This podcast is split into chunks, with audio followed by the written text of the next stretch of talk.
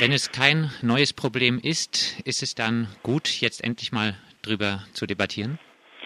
Also ich glaube, das äh, Einzige oder das Positive an der Sache ist, dass man sich mal zusammengesetzt hat mit allen äh, relevanten Clubbetreibern, äh, dass man jetzt mal eine, äh, eine Analyse gemacht hat, eine Sachverhaltsdarstellung und dass man jetzt aufgrund äh, dieser Analyse das eine oder andere dann auch als äh, ja als Sofortmaßnahme äh, mal beschrieben hat. Aber klar ist auf jeden Fall, dass dass das Bild übereinstimmend war. Erstens, es ist von keinem Club bestätigt worden, dass Flüchtlinge ausgeschlossen werden und ähm, es gab auch übereinstimmendes Bild, dass es schon seit vielen Jahren Probleme mit bestimmten Personen oder auch mit bestimmten verhaltensauffälligen Gruppen gegeben hat. Aber die Zusammensetzung dieser Gruppen hat schon die ganzen Jahre über stark gewechselt und kann auch nicht mit einer Nationalität und, und auch nicht mit einer bestimmten Herkunft verknüpft werden.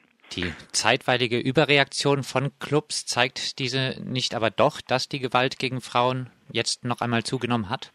Die äh, Delikte gegen Frauen haben nicht zugenommen. Das hat auch die Polizei bestätigt, also zumindest was jetzt die Anzeigen betrifft.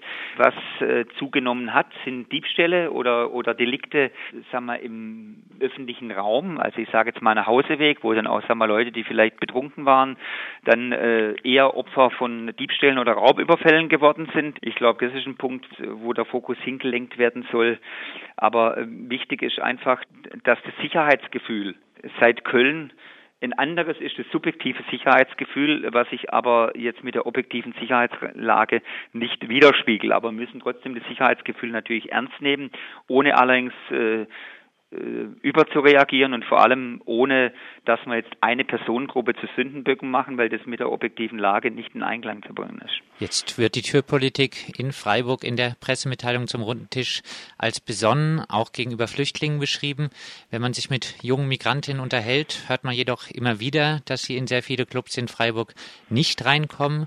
Ist es nicht vielmehr so, dass andere Clubs, anders als ungeschickterweise es jetzt das White Rabbit überlegt hatte, ihr Racial Profiling nicht so öffentlich machen, dann aber die Türsteher jungen Migrantinnen doch den Eintritt oftmals verweigern?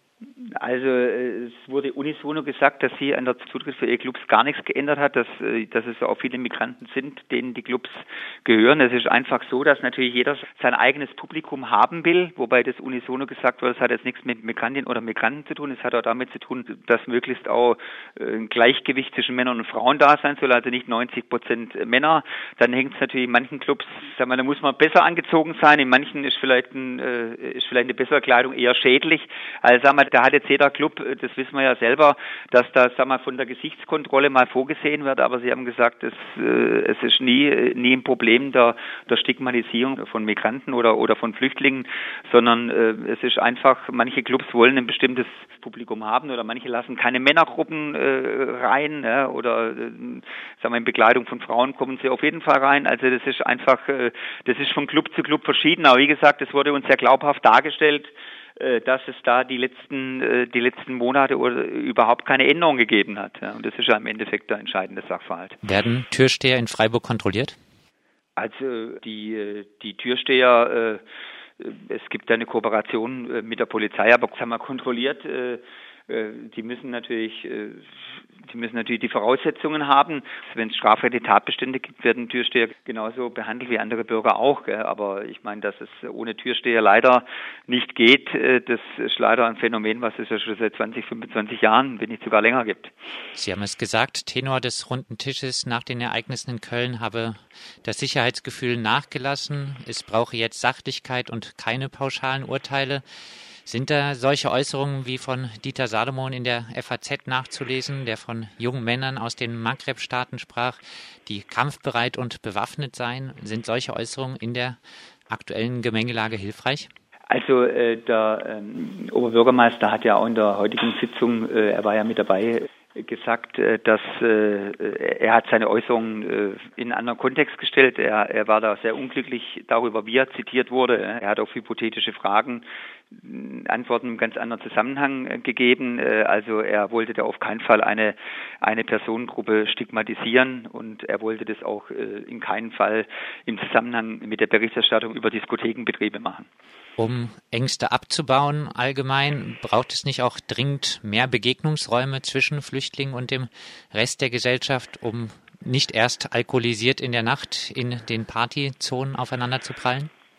Also es ist sicher richtig, dass äh, Begegnungen wichtig sind, dass Vorteile abgebaut werden. Da läuft ja in Freiburg schon sehr viel. Wir haben da ein großes bürgerschaftliches, ehrenamtliches Engagement. Wenn Sie allein Flüchtlingshilfe sehen, die äh, den Saal der Waldorfschule in St. Georgen haben, aber viele anderen. Es gibt, ich habe gestern wieder ein Projekt, ein Patenschaftsprojekt äh, mit begleitet oder mit eröffnet. Also klar und Räumlichkeiten, das ist generell ein Problem, dass wir manchmal für Engagement zu wenig Räumlichkeiten haben.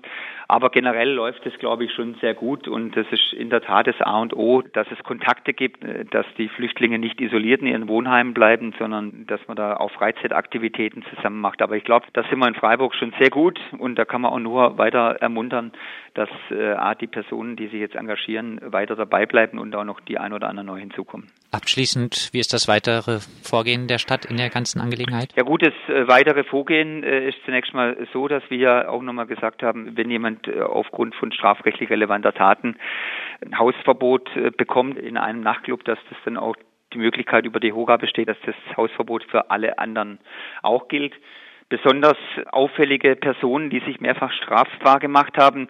Da besteht die Möglichkeit, dass man auch ein Aufenthaltsverbot für Teile der Innenstadt verhängt. Aber was mir natürlich auch wichtig ist, dass wir uns jetzt nochmal im kleineren Kreis äh, zusammensetzen, wie man ein präventives Konzept äh, erarbeiten kann, wie Frauen generell mehr geschützt werden können, wie der öffentliche Raum äh, vielleicht noch sicher gemacht werden können. Aber da war der Personenkreis heute zu groß. Soweit Ulrich von Kirchbach, Sozialbürgermeister, nach dem runden Tisch, nach den Diskussionen um sexuelle Übergriffe gegen Frauen in und um Clubs.